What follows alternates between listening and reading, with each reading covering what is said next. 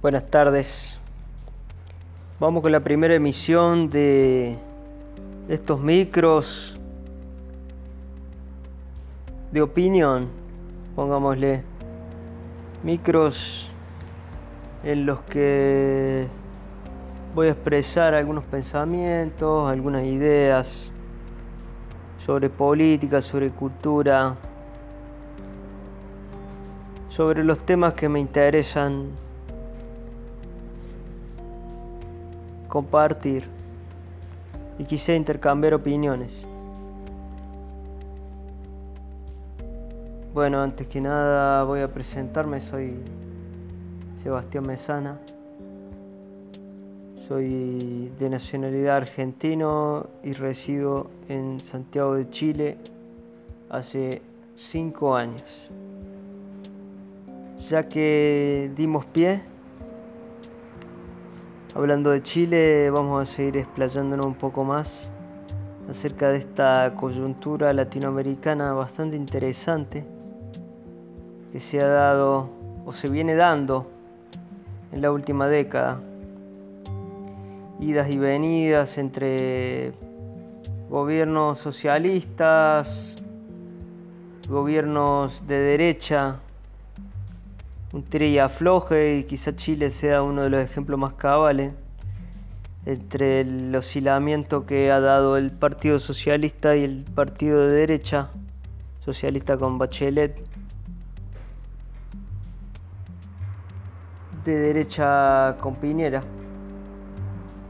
Y esta oscilación que no termina de ser tan extremista, ¿no? de siempre mantenerse dentro de unos ciertos patrones que vienen ya desde algunos postulados políticos, algunos sistemas de capital bien controlado.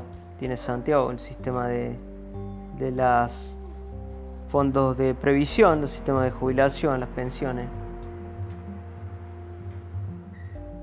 Tenemos también el formato del sistema tributario. Bueno, entonces no hay...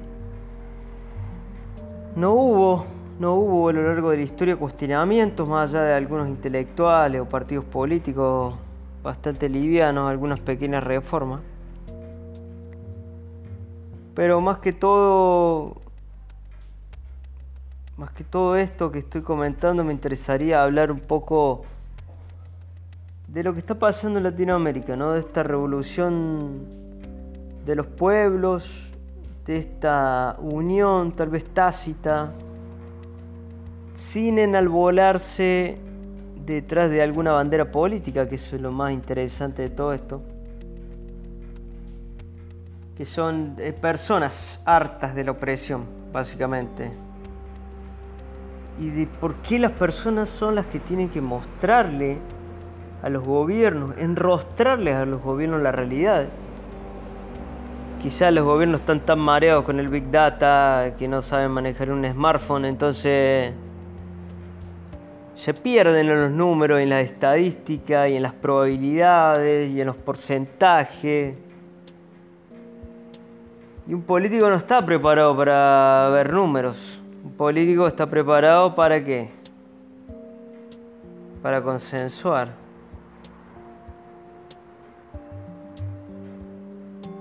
Para sentenciar.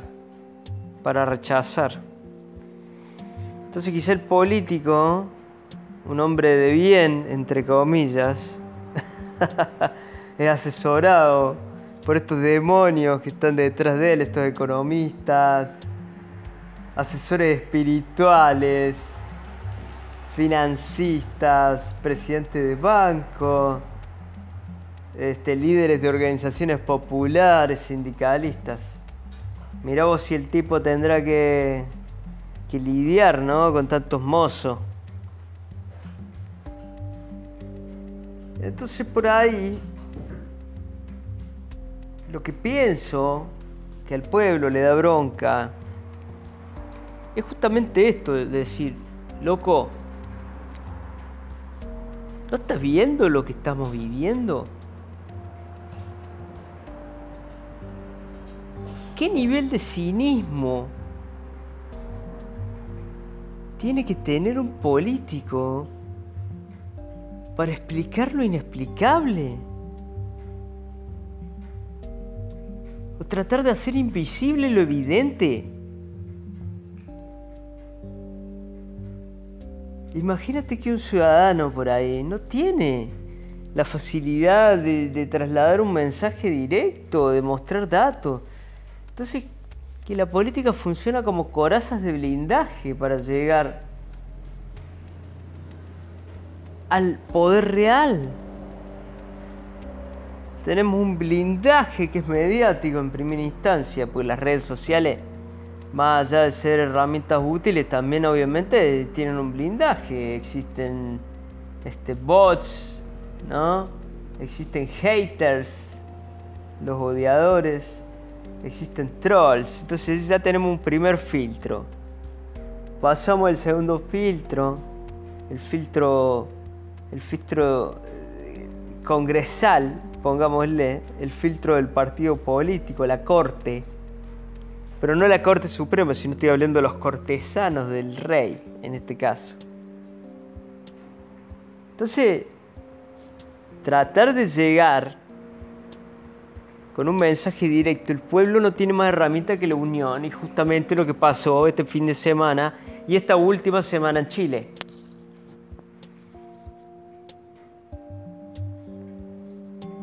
Gente se hartó. Pero pará, porque lo particular de la situación es que la movida la iniciaron en los secundarios pendejo de 14, 15, 16, 17 años.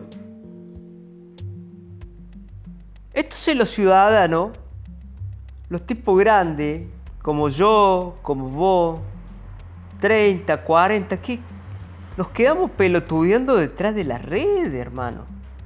Porque si no tomamos acción directa como lo hicieron estos pibes, utilizando la inteligencia entre todo,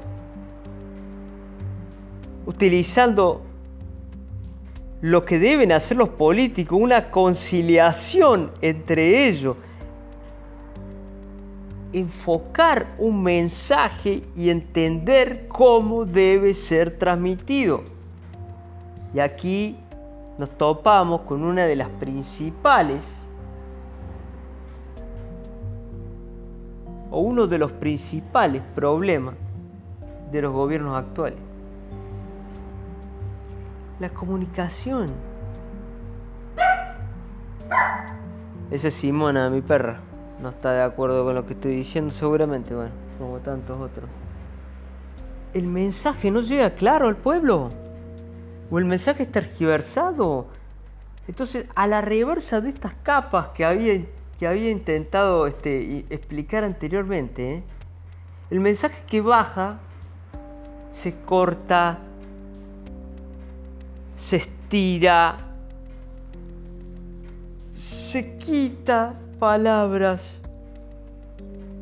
se le cambian voces, se le agregan textos, se le agregan imágenes la comunicación, cuando debe ser unidireccional en este caso, porque el gobierno debe bajar un mensaje unidireccional, claro y preciso para el pueblo, y debe hacerse eco de la voz popular, que es lo que no ha pasado en Chile. Y Piñera sale a decir que, que maravillosa la marcha, que pacífica, que un millón de personas, que somos todos. Pero si a vos te están hablando, hermano. ¿Cómo está el nivel de cinismo de salir con un mensaje así?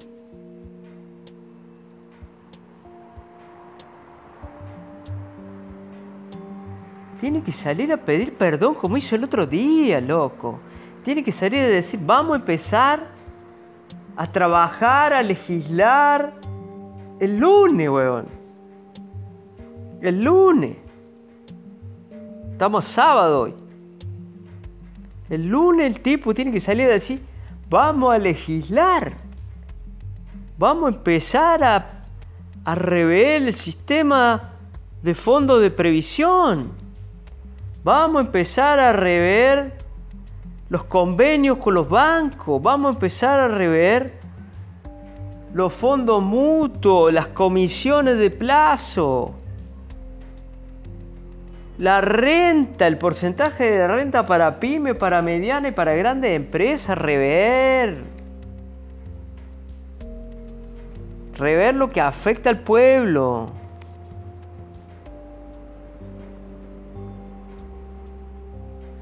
Te entiendo que es difícil llegar a un salario básico de 500 lucas, obviamente. Pero si el Estado no puede absorber la liquidez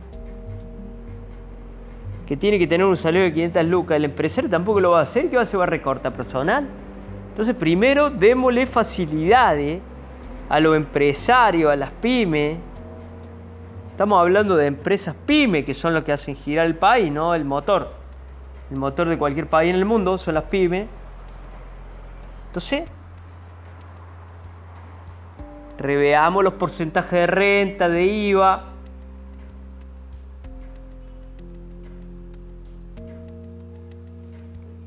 Entonces por ahí el empresario accede a aumentar los salarios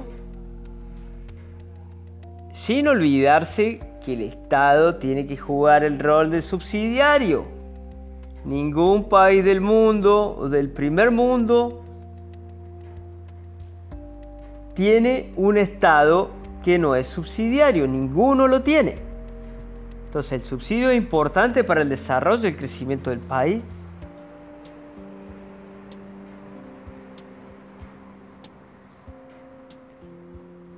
Veamos de cobrarle impuesto a la extracción de recursos naturales. Empecemos por la barricol, empecemos por los capitales este, asiáticos. Empezamos a ver un poquito, ¿no? Empecemos si queremos asegurarles márgenes de ganancia a estas empresas que vienen e invierten, está perfecto. Pero que quede un poco en el Estado. Y esa guita, esa lucas, la repartamos equitativamente. Pero bueno, hermano, ¿qué dice? No, ¿por qué? Que Estados Unidos no nos deja. Porque la verdad o no, se te plantó Estados Unidos, te cagó el, TLC, el Tratado de Libre Comercio, y te liquidó. Entonces, aliate con la región, papá. Hagamos una región sólida, un comercio sólido, interregional. No escuchemos voces como la de Bolsonaro ¿Me entendés? Porque ese tipo no está preparado ni para tender la cama en su casa. Es un sádico, loco.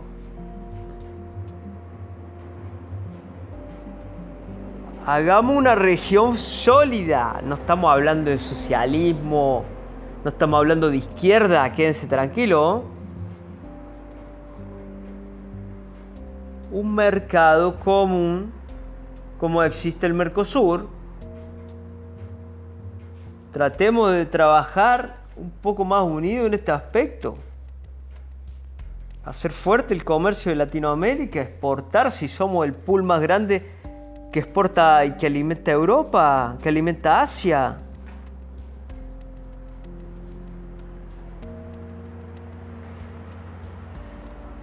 No es tan difícil, ¿no? Parece, qué sé yo.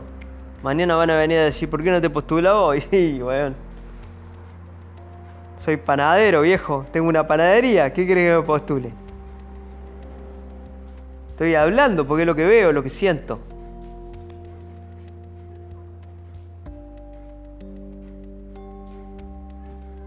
Entonces, hay algo que se ve en la región, ¿no? Y el siglo XXI está asignado justamente por la lucha de los adolescentes, porque los pibes ahora la saben lunga. Son más rápidos, son más inteligentes, manejan mejor la conectividad, la tecnología. Son más eficientes.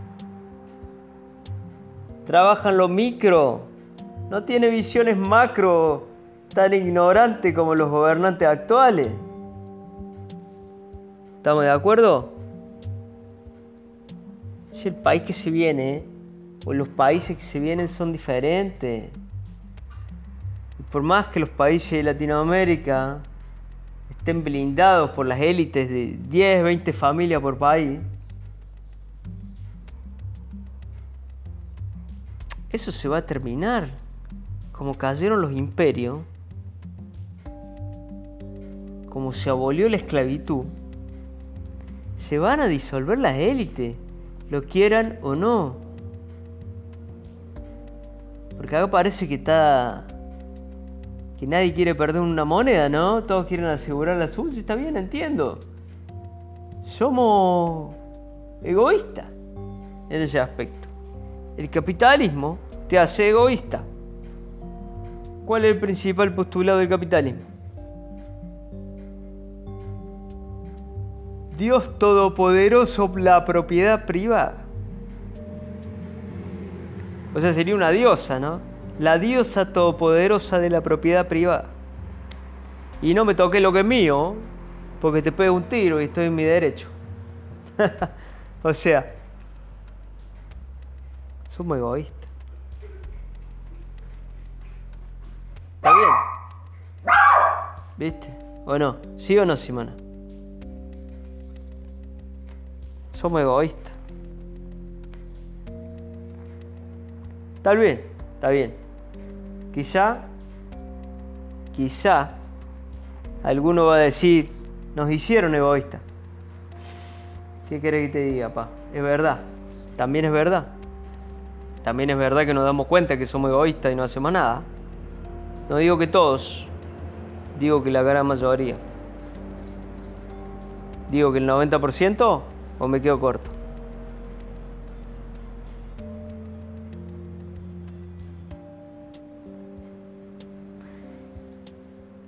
Hagamos este ejercicio, hagamos el ejercicio de escuchar a los más jóvenes.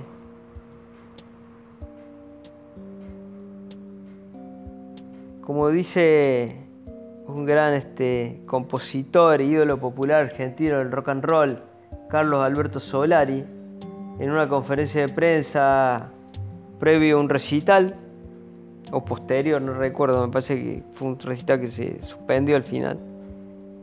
Dice, dijo, escuchemos a los jóvenes. Ellos tienen más información del futuro que cualquiera de nosotros. Y fíjate la profundidad de la frase, ¿no? Y es esto, loco. Porque el disco duro de los pibes no está rayado. No se le perdieron clúster de información, ¿no? Pozos, digamos. Pozos que te hacen ver el pasado distinto, te hacen cambiar el presente, pensaba esto, ahora pienso esto, ahora pienso lo otro. Cambios radicales, ¿no? No, no, no. Mantengamos la virginidad de este pensamiento liberal de los jóvenes, del pensamiento creativo. No pervirtamos los medios.